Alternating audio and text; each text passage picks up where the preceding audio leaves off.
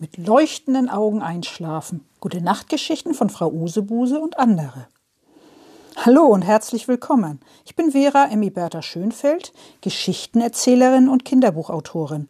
Mit leuchtenden Augen einschlafen. Wer möchte das nicht? In diesem Podcast werde ich euch in lockerer Folge gute Nachtgeschichten vorlesen oder erzählen. Geschichten für leuchtende Kinderaugen. Das sind natürlich in erster Linie die Geschichten von Frau Usebuse. Diese witzig charmante Frau Usebuse, die in jeder Geschichte von einer Weltreise zurückkommt, von einer weiten Weltreise. Zu Hause erlebt sie lustige, spannende und verrückte Dinge.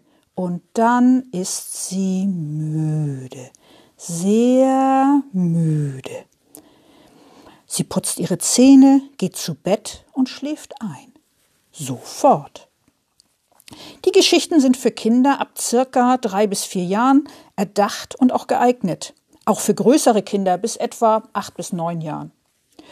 Und wie sagte meine zehnjährige Enkeltochter so schön, die Geschichten von Frau Usebuse sind auch noch für zehnjährige Kinder geeignet. Ja, und sie ist Profi. Sie kennt alle Geschichten von Frau Usebuse.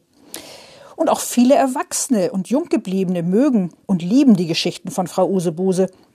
Diese Rückmeldung bekomme ich immer wieder in meiner Facebook-Gruppe und auf Instagram.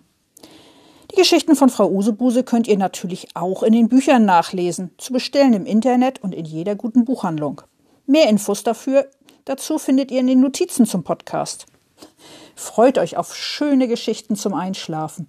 Mit leuchtenden Augen einschlafen.